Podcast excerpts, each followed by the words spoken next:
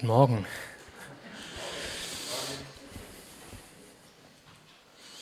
Ja, ich denke, ähm, im Großen und Ganzen ist schon gesagt, was zu sagen ist. Das ist auch gut so. Das passt. Ähm, ich denke, da kommen ein paar Sachen zusammen, auch so die, die Themen, die mir die letzten Mal auf dem Herzen lagen, so die Art und Weise, wie Gott Beziehung lebt. Das einmal das, die Szenen, die wir aus dem Himmel von ihm sehen, wie um ihn herum alles vereinigt ist durch seinen Geist und alles in Harmonie zusammengestellt ist.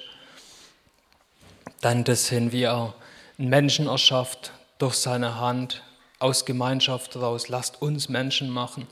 Das ist ein Gemeinschaftsding, was da Gott macht und, und Menschen entstehen. Und er geht seinen Weg weiter durch die Menschheitsgeschichte voller Geduld und er schickt Jesus genau zur richtigen Zeit.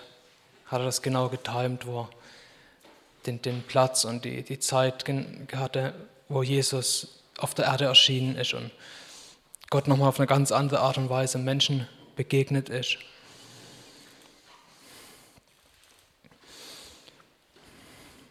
Und das bringt uns zu dem Punkt her, wo, wo wir sehen, wie Gott sich zum Menschen hin ausstreckt, wie Gott ein Mensch seine Liebe zeigen will.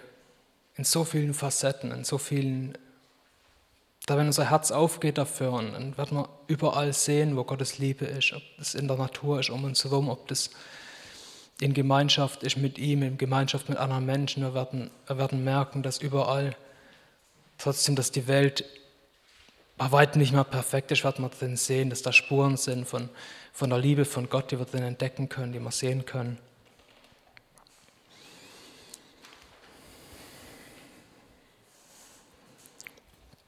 Ich möchte mit einer Bibelstelle anfangen, zwar in Matthäus 17, 5 bis 8.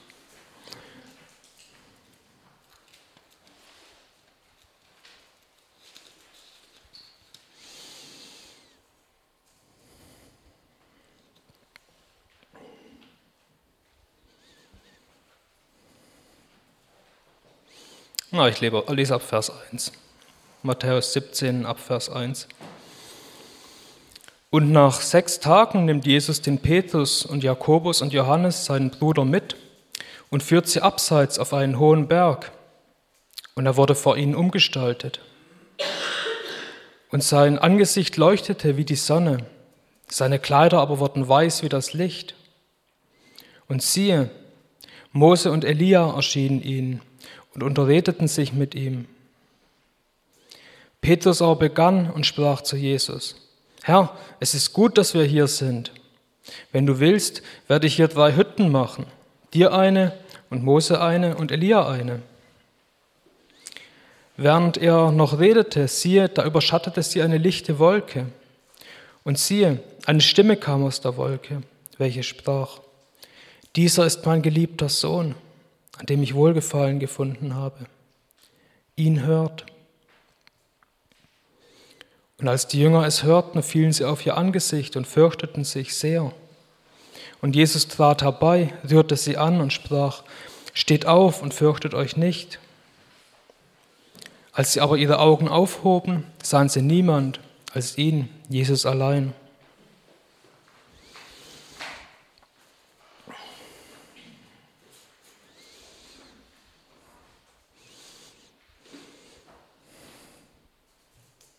Ja, hier sind Menschen in, in Begegnung mit Jesus und in Gemeinschaft mit Jesus und erleben unerwartete Dinge, die so der Weg mit sich bringt. Aber im Endeffekt, da, im Schluss bleibt es übrig, sie sehen nur noch Jesus. Das drumherum, die, die Erlebnisse vergehen, aber Jesus bleibt. Und gleichzeitig ist er bestätigt worden vom, vom Vater nochmal, wo, wo, wo gesagt wird, ihn hört, auf ihn kommt es an. Er ist es, auf den ihr eure Ohren richten sollt.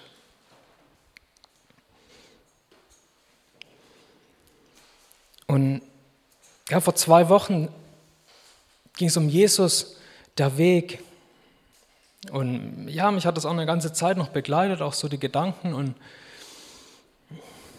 ja, Jesus ist der Weg und Jesus ist auch noch so über den Weg darüber raus noch so viel mehr. Er ist das Licht, er ist der Härte, der führt. Er, er offenbart sich in so vielen verschiedenen Arten, wie er sich beschreibt, als das Brot des Lebens. Wenn wir das studieren, wie, wie Jesus sich in Evangelien vorstellt selber, dann werden wir merken, wir sind, wir sind doch rundum umgeben mit Eigenschaften von ihm, die uns begleiten wollen, die uns in Sicherheit gehen lassen, die. Und so ist Jesus und er stellt sich so zentral hin. Gott stellt ihn zentral hin. Gott offenbart, sagt ihn, auf ihn kommt es an, auf ihn hört. Und das bringt mich zu einer Frage so, versuchst du noch oder suchst du schon? Wir können so viele Dinge versuchen, versuchen irgendwie hinzukriegen und uns Mühe geben, äh, ein guter Christ zu sein, was auch immer das ist. Ähm und äh,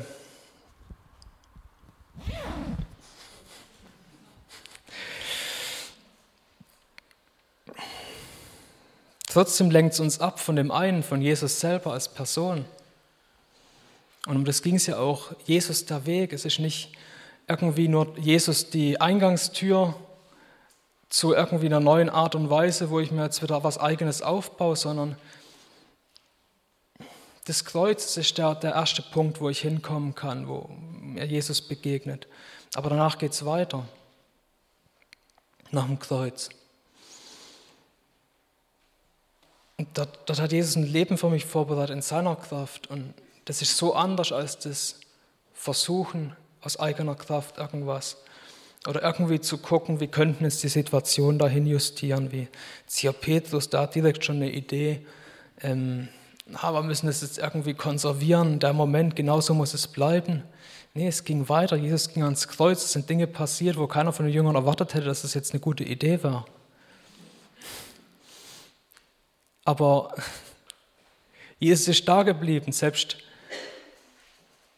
er war nur einen Moment im Graben, plötzlich war er wieder da und kam wieder auf die Jünger zu und schon wieder begegnet und er wieder war in ihrer Mitte drin, ganz unverhofft, unerwartet. Er ging für einen kurzen Moment, war er weg und dann schickt er seinen Geist, dass seine Präsenz uns so nah macht und so unmittelbar leben lässt.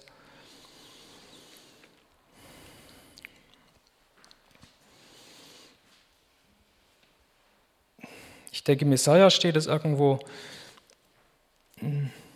meine Wege sind nicht eure Wege und meine Gedanken sind nicht eure Gedanken. So viel der Himmel höher ist als die Erde, sind meine Wege höher als eure Wege und meine Gedanken höher als eure Gedanken. Und ich glaube, wenn wir Jesus als, als Weg sehen wollen, als Weg erleben wollen, als unseren Lebensweg, ich glaube, dann ist das ein, eine, eine Bibelstelle, die da gut reinpasst uns immer wieder damit konfrontiert, dass es das Leben mit Jesus nicht an unserer Vorstellungskraft begrenzt sein soll, nicht an unseren menschlichen Begrenzungen sich orientieren soll, sondern dass es die Wege, die auf die Jesus führt, so viel höher sind. Und ich glaube, da will Gott unser Herz dafür aufmachen, zu, zu sehen, Größeres zu sehen und Offenheit zu bekommen im Herz drin. Und wenn wir auf uns selber schauen, dann und die Wege von Jesus vergleichen. Ich meine, da gibt es Stellen, wo Jesus darüber redet, wo Menschen ihm nachfolgen wollen, wo sie konfrontiert damit und sagt, ich habe nicht das, was ihr vermutlich sucht. Ich habe keinen Platz, wo ich angenehm mich niederlassen kann. Ich habe nicht mal einen Platz zum mich hinlegen, zum Schlafen. Ich habe nichts hier auf der Welt. Willst du auch mitgehen auf den Weg oder ist es dann, dann doch nicht? Oder wo ihm Leute nachfolgen, Volksmengen, und er sagt, wer nicht, wer nicht Vater, Mutter, Frau, Kinder und sein eigenes Leben hasst, und das kann manchmal ein bisschen verwirrend sein, das Hassen, weil das Wort bedeutet ein bisschen mehr so im, im Urtext drin. Und ich meine aus dem Kontext, dass man die Eltern ehren soll und äh, genauso seine Frau lieben soll wie Christus die Gemeinde, dann kann ich das Hassen, wie wir es verstehen, gemeint sein, aber da ist ein Zurücksetzen gemeint. Nicht an erster Stelle stehen lassen. Das ist ein Ding, zu dem Jesus ruft und sagt, wenn du den Weg mit mir gehen willst, wenn ich dein Weg werden soll, dann muss ich auch als oberstes stehen, als oberste Priorität in deinem Leben, sonst kannst du den Weg nicht gehen. Sonst werde ich, werde ich jede Alltagssituation ich total verwirren, werde ich davon abbringen und werde ich werde ich hin und her ziehen und, und du wirst wie ein, ein Schiff sein im Sturm, das hin und her rumschaukeln und das sich nirgends orientieren kann.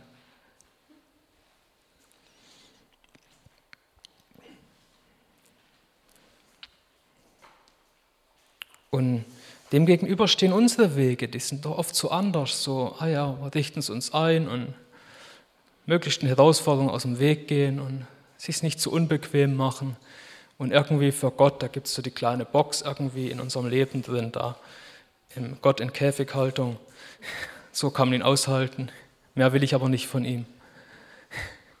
Und alles wird strukturiert von uns und wir regieren darüber. Und wenn wir dann mal gucken, okay, ist es denn der Gott, der in der Box ist und ich stehe da dann bin ja ich der Gott in dem Moment eigentlich, oder? Dann ist ja nicht mehr er Gott für mich.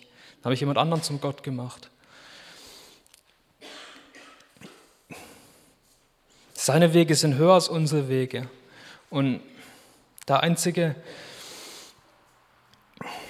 die Möglichkeit, wie wir hinkommen in seine Weg, das ist Buße. Und das ist doch die konstante Botschaft, zu der Jesus ruft. Tut Buße, denn das Reich der Himmel ist nahe. Kehrt um. Die ganzen Sendstraben sind voll. Kehrt um. Nicht eine 360-Grad-Wende, wie das manche Politiker von uns vorschlagen, die sondern 180 Grad in die gegengesetzte Richtung nicht der Dotation um sich selber. Und das um sich selber dotieren, das kann ja oft so positiv aussehen, so bemüht, so christlich aktiv und äh, hingegeben zu irgendwelchen Diensten, aber wie oft sind es Dienste an uns selber, uns irgendwie ein gutes Gewissen zu verschaffen und ja, ja, das mache ich schon und ja, meine stille Zeit und so abgehakt. Und äh, der Kern dahinter, Jesus zu begegnen, ist verloren gegangen. Ich weiß schon gar nicht, warum ich tue, was ich tue. Weil ich, weil ich Jesus selber aus dem, aus dem Blick verloren habe.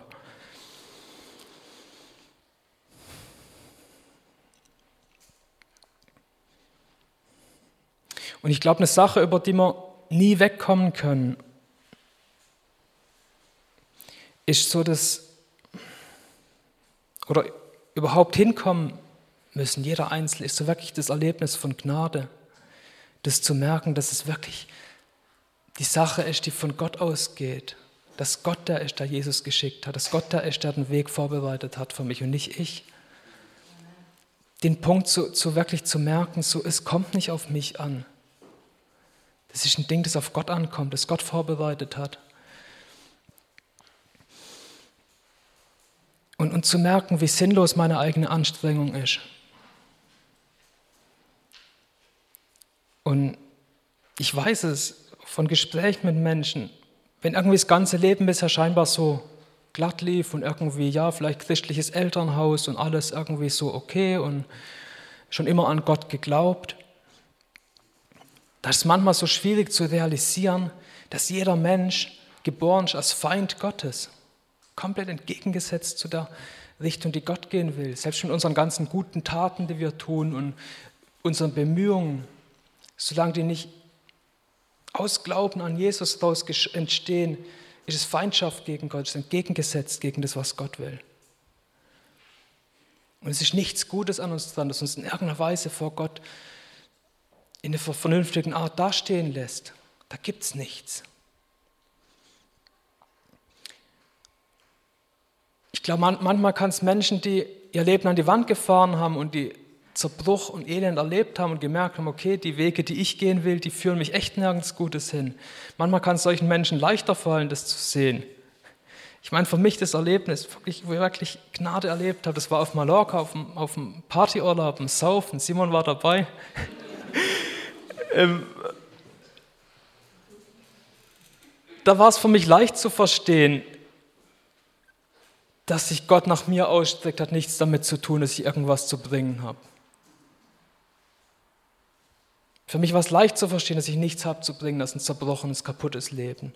Das war für mich einfach zu sehen in dem Moment. Aber das sind auch nur die äußeren Auswirkungen. Ob ich jetzt mein Leben äußerlich gegen die Wand fahre, das hat doch mit dem Herz zu tun. Es, ist doch genau das gleiche, es kann genau das gleiche Herz dahinter stehen, die, das ein so religiöses, verkrampftes Leben dich leben lässt, wie jemand, der sein Leben wegwirft. Das Herz dahinter kann das gleiche sein, ein Herz, das in, in, nicht in Einklang ist mit Gott. Nicht losgelassen hat vor Gott und gemerkt hat, okay, ich habe wirklich nichts zu bringen. Wenn du was zu bringen hättest, dann würde das Kreuz keinen Sinn machen, dann bräuchte keiner das Kreuz. Paulus sagt selber, er war auch ein sehr bemühter Mann, er hat sich viel, er hat sich angestrengt und er selber sagt dann, alles, was ich irgendwie noch vertrauen könnte drauf, das halte ich für Müll, das halte ich für Dreck, um Jesus zu erkennen. Er hat gemerkt, das ist was komplett Gegensätzliches. Das Kreuz ist der Punkt, wo wir alles eigene Glauben an eigenes Gutsein, an eigene Bemühungen loslassen. Ist ein Punkt zum Vergessen, was hinter uns liegt und sich ein Ausrichten auf ein neues, auf ein neues Leben, das unabhängig ist von unserer Leistung, unabhängig ist von dem, was wir Gott bringen können. Und das ist der Startpunkt, wo Gott anfangen kann zu beschenken, damit wir unser eigenes loslassen, wenn unsere eigenen Hände leeren mit all dem Ballast.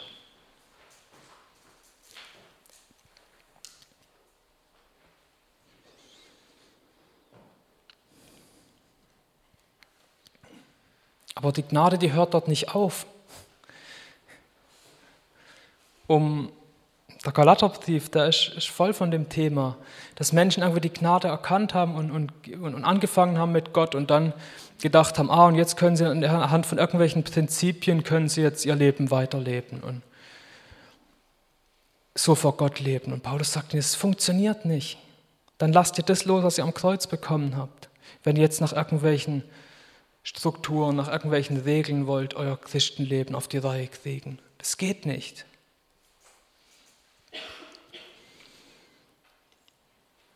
Wie in, in, im Galater 5, Vers 25 steht.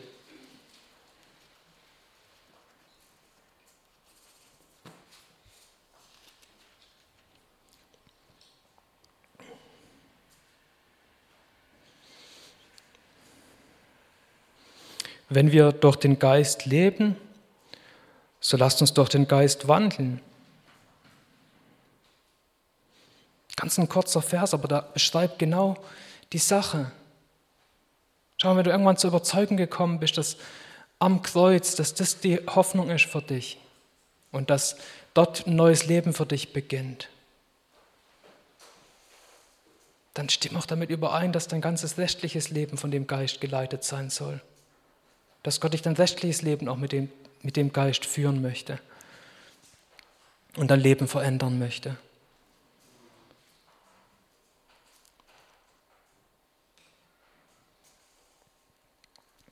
Und der Ruf von Gott, der ist viel mehr als nur zum Kreuz, um Vergebung zu bekommen, irgendwie weiterzuleben. Das war doch nicht das Ziel von dem, das Gott Jesus geschickt hat, um nur irgendwie so zu schaffen, dass die Menschen es irgendwie in, in die Ewigkeit reinschaffen zu Gott. Gott hat auch einen viel größeren Plan damit gehabt, mit dem, dass er Jesus geschickt hat. Er möchte doch seine Art, seine, seine göttliche Art möchte er doch schon jetzt teilen mit Menschen. Er möchte einen Mensch zurückführen zu dem, was er eigentlich geschaffen hat, und die, die Ebenbildlichkeit mit Gott. An den Punkt möchte er doch einen Mensch zurückführen. Vor dem, wo die ganze Zerstörung angefangen, die ganze Verwirrung. Da möchte er doch Menschen zurückführen in eine Klarheit, in eine, in eine Reinheit vor Gott, in eine Heiligkeit, in eine Freiheit.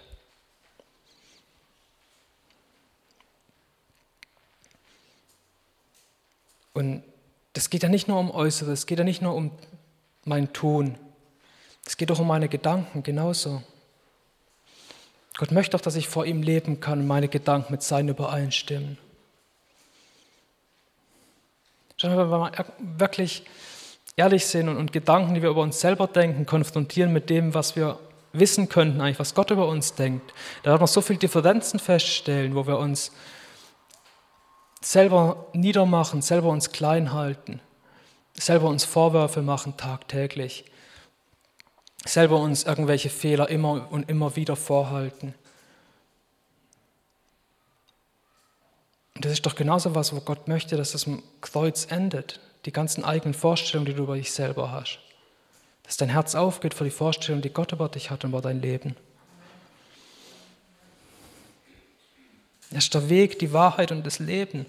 Und das will er, will er wirklich in uns drin offenbaren, dass er das ist. Dass er die ultimative Wahrheit ist, vor der es sich lohnt, alles andere, was das sich dem im Weg steht, loszulassen und zu vertrauen.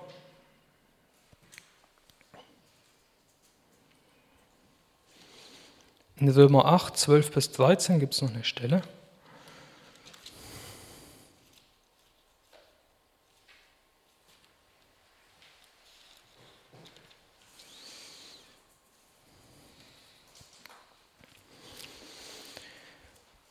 So sind wir nun, Brüder, nicht dem Fleisch Schuldner, um nach dem Fleisch zu leben. Denn wenn ihr nach dem Fleisch lebt, so werdet ihr sterben. Wenn ihr aber durch den Geist die Handlungen des Leibes tötet, so werdet ihr leben. Denn so viele durch den Geist Gottes geleitet werden, sind Söhne Gottes.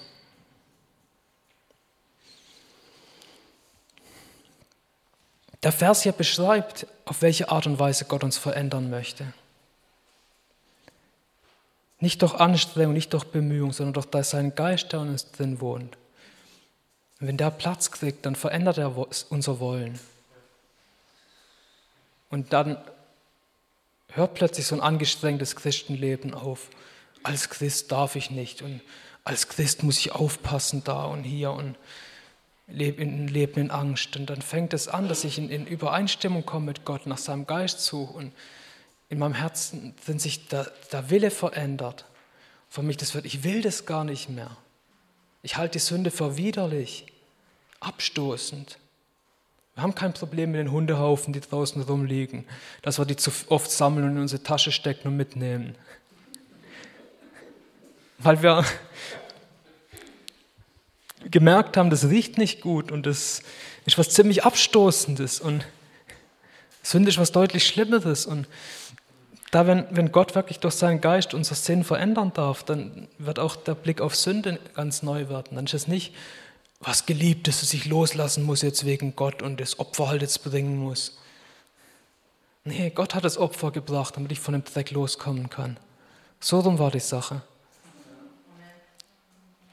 Das ist nicht irgendwas Tolles. Nee, sondern es ist die Sache, die Jesus ans Kreuz genagelt hat. Das ist doch unsere Schuld, die ihn zerschlagen hat. Genau das ist doch der Kern hinter Sünde, hinter allem, was sich gegen Gott stellt.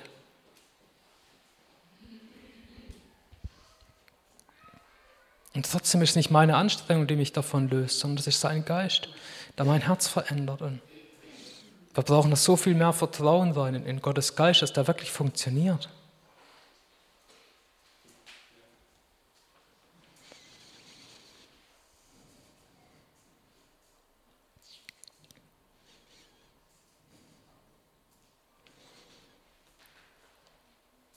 Und ja, die, die Errettung hängt nicht davon ab, wie genau wir jetzt vorankommen mit der Heiligung und das jetzt, nee, die, die Errettung, die ist wirklich unabhängig von Leistung. Das ist das Gnadengeschenk von Gott. Aber da, wenn wir wirklich mit einem offenen Herzen das Geschenk annehmen, dann, also so beschreibt uns das Wort, dann passiert was in uns drin. Dann endet es da nicht an dem Punkt. Hör doch mal, wenn ein Kind auf die Welt kommt, es bleibt doch nicht für immer so klein. Und wenn das so klein bleibt, dann werden sich die Eltern ernsthafte Sorgen machen und werden sich darum kümmern, was da nicht stimmt und werden gucken, ob man das irgendwie beheben kann.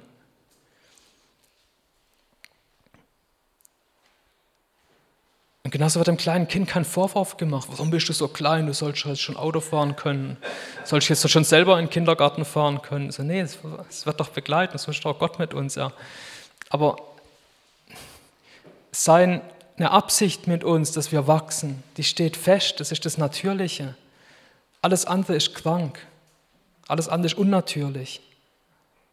Einfach nur errettet zu sein und dann bleibt alles so, wie es ist. Das ist absolut nicht das, wie sich Gott das vorstellt.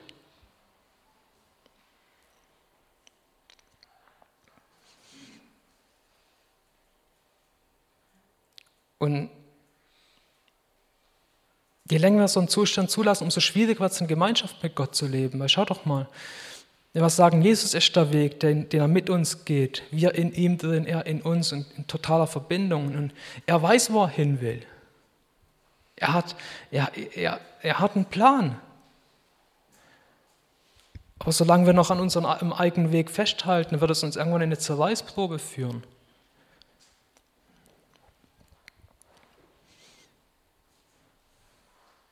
Und das wird auf jeden Fall kein Leben sein. Das ist, wir werden weder in dem, in dem Zustand Sünde genießen können, wirklich, aber wir werden konstant ein schlechtes Gewissen haben dabei und denken, ah, nee, doch nicht so eigentlich. Und noch werden wir Gott genießen können drin. Es wird ein konstantes Zerrissensein sein zwischen zwei, zwei Fronten und, und Das ist nichts, das Gott sich so gedacht hat. Gott hat, Gott hat sich für uns ein Leben in Freiheit vorgestellt, mit, mit, mit Punkten, wo wir weiterkommen, mit Stufen, wo wir weiterkommen, mit Dingen, die wir lernen, wo wir erwachsener werden, wo wir. Das ist der Weg, den Gott mit uns gehen will.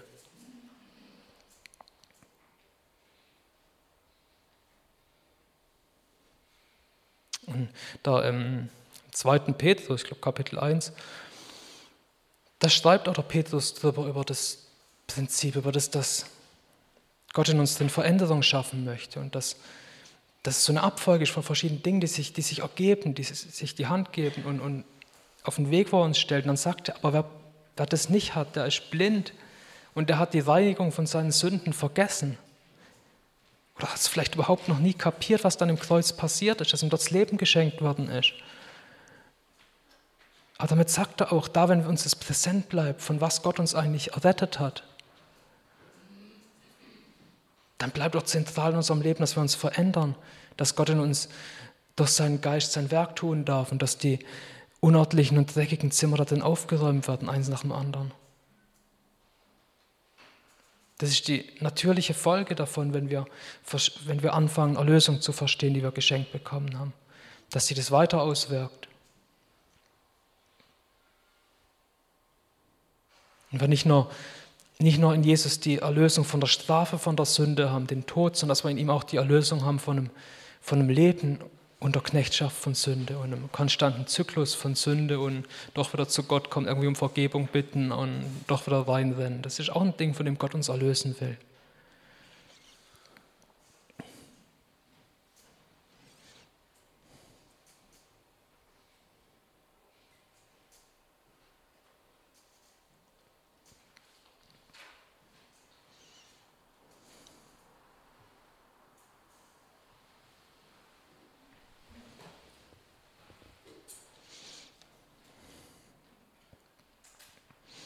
Ich will noch mal ein bisschen aus Römer 8 was lesen.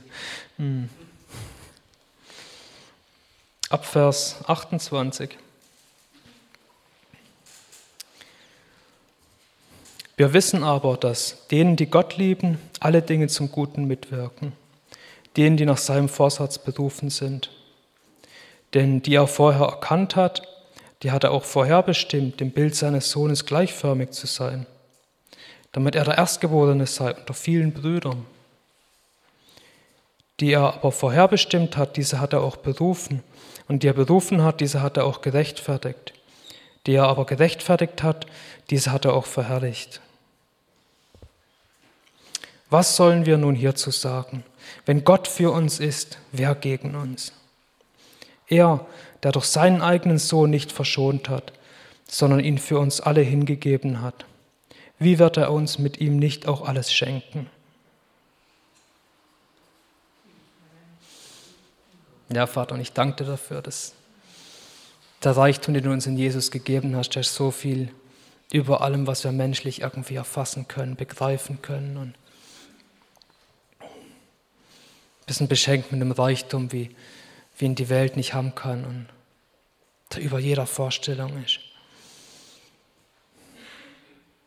Aber Gott, ich danke dir für deinen Geist und ich danke dir, dass dein Geist Dinge erklären kann, für die Menschenworte viel zu schwach sind und nicht gebrauchbar sind. Und da bete ich dich um ein Werk von deinem Heiligen Geist, dass wir genau das mehr verstehen dürfen, was du schon in uns siehst, was du uns befreit hast und auf was für einen Weg du uns gestellt hast und weitergehen willst und welche Geduld du mit uns hast und mit welcher Liebe du uns begegnest und du mit uns gehst. Und Gott, ich danke, danke dir, du bist so ein unglaublicher Vater, du bist so viel mehr, als wir dich schon kennen. Und ja, ich danke dir, dass du hier mitten unter uns bist und dass du uns begegnest und dass du eine Herzensbeziehung zu uns leben willst. Danke, Vater, du bist so gut. Amen.